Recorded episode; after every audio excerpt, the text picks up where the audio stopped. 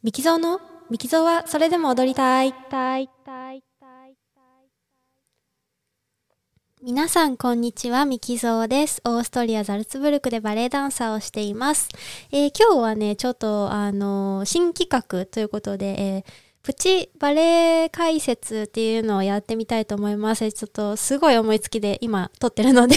え、台本もなければまだね、企画名もね、ちょっと決まってないっていう感じなんですけど、えー、趣旨としては、なんか本当にちょっとしたことなんだけど、バレエ、このバレエ見るときに、ここ知ってるとすごい面白いよっていう、あのー、ところを、あの、ちょっとずつ解説できたらなというふうに思います。え今回紹介するのは、えっ、ー、と、眠れる森の美女、えー、第3幕より、えー、オーロラ姫のバリエーションの、えっ、ー、と、本当にね、30秒ぐらいのところをね、えー、ご紹介したいんですけど、まず眠れる森の美女っていうのは、あの、ディズニーでね、え有名な眠れる森の美女の、えっ、と、お話と、まあ、あの、ほぼ一緒ですね。えっ、と、お姫様がいて、で、16歳の誕生日に、えっ、ー、と、悪い妖精というか、悪い魔女というか、に、えー、目つけられて、で、針で指さして、えー、100年の眠りにつきます。で、100年後、王子様と夢の中で出会って、その王子様が実際に、えっ、と、王女にキスをすると、えっ、と、ちゃんと、ちゃんと起きてというか えっと、目が覚めて、で、二人は結婚しましたっていうお話なんですけど、えー、この眠れるの森の美女ね、えー、実は、まあ、プロローグ付き3幕構成で、まあ、1幕、2幕、3幕ってあるんですけど、そのお話自体は2幕でもう完結するんですね。で、あ、起きました、結婚しますっていうので、で、3幕に、あの、結婚式っていうところで、まあ、えっと、王子と王女の踊りとか、で、そのお祝いに来た人々とかね、えー、キャラクターの踊りっていうのが入ってくるので、もう純粋に3幕は本当にあのバレエだけ、バレエ、お話をまあまあ抜きにした、えー、バレエ面バレエの面っていうかね、えー、テクニカルなところとかをもう見せるだけの、えっ、と、幕になってますね、3幕は。で、こちらのバレエ、初演は1890年、えー、振り付けはマリウス・プティパ、音楽は、えっ、と、チャイコフスキー先生ですね。えー、マリウス・プティパっていうのはバレエの中で一番ね、有名な振り付け家と言っていいと思います。まあ、チャイコフスキーもね、三大バレエっていう、えっ、と、三つの、えっ、と、とても有名な、うんと、バレエの音楽作品を作っていますが、えその振り付け全部多分プティパじゃないかな。白鳥、眠り、えあと一個なんだっけ？えー、くるみですね。くるみはまあ、うーん、プティパが振り付けたというよりはね、そのプティパの弟子の方が大部分を振り付けたっていう感じなんですけれども、まあまあちょっと話がそれました。えっ、ー、と、今回その紹介するのは、その、えー、3幕の、えっ、ー、と、結婚式のシーンでオーロラ姫が、え踊るシーン、一人で踊るソロのシーンですね。えー、このオーロラ姫、えーと、主役の王女の、えー、3幕のソロっていうのはとってもとっても有名なので、えー、それだけでもコンクールとかね、えーと、バレエ柄公演っていうその、まあ、小作品集の中で踊られたりするんですけどその中ですごく特徴的なあの振り付けがあってですねえっ、とソロが始まってから1分経ったぐらいのところ、えっ、とからうんと舞台の一番右手、まあ、お客さんから見て右側の奥から、え、ー、と左側の、まあ、斜め前のところに向かってこう斜めにつま先立ちで進みながらこう手を前方に向かって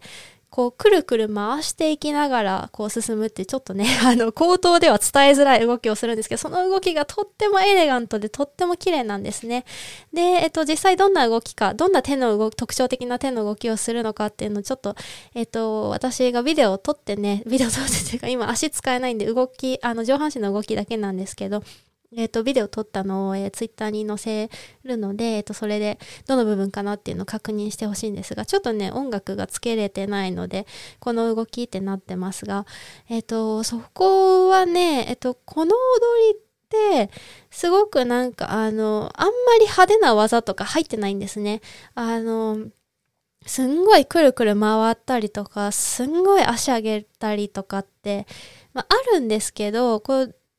どちらかというと、抑えめ、抑えめっていうような振り付けがされていて、ですごく基本に基礎というかね、基本、基礎基本に忠実な振り付けがされてるんですね。えっと、かのシルビー・ゲームという、えっと、もう世界の大バレリーナ引退してしまったんですけれども、もう彼女もオーロラ姫、その眠れる森の美女を踊るときはすごく基本に立ち返ることができるっていうぐらい本当にシンプルな振り付けで、あの、振り付けられてるんですけれども、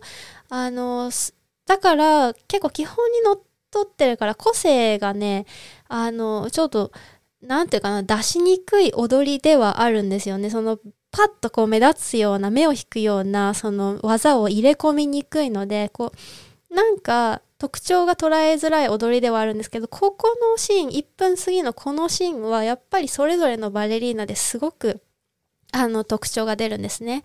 えー、私があの学生の時っていうかね、えーと、自分の先生から習ってた時は、この踊りを習ってた時は、このこの手の動きっていうのは何を表現してると思う？っていうふうに先生に言われて、これはあの、まあ、16歳までこう小さい下からこうだんだん手がこう上がっていくんですけれどもこのこんなに小さかったところからこんなに大きく育ててもらってみんなにありがとうみたいなあのー、ことを言ってる表してる手だと思うんだよねっていう先生もいればああのだんだんこう手が手の動きがこう大きくクレッシェンドしていく大きくなっていくのでこうし自分の幸せがもう両手からこうこぼれ落ちそうなくらいこういっぱいになっていくみたいなそういう気持ちを表現してるんだと思うんだっていう先生もいらっしゃったりとしとかして私はどっちの解釈もすごい好きなんですけど多分先生によって言うことも違うし多分すんごいなんかなんだろう、手からこう花びらが落ちるような感じで動かしてとかね、本当にいろんな解釈があって、で、そのダンサーによっても、あ、全然多分一人一人違うこと考えながら、えっ、と、踊ってるんだなっていうのが結構わかりやすいシーンだったりするので、本当にこの踊りのこの30秒間のシーンを見るだけでも、あの、違いを見るだけでもね、すごくあの、面白いと思うし、あの、通な見方ができるかと思います。えっと、いくつかね、ビデオのリンクを載せておきたいと思います。あの、私のね、ツイッターのビデオだけじゃあれなので、えー、最初は、えっ、と、ま、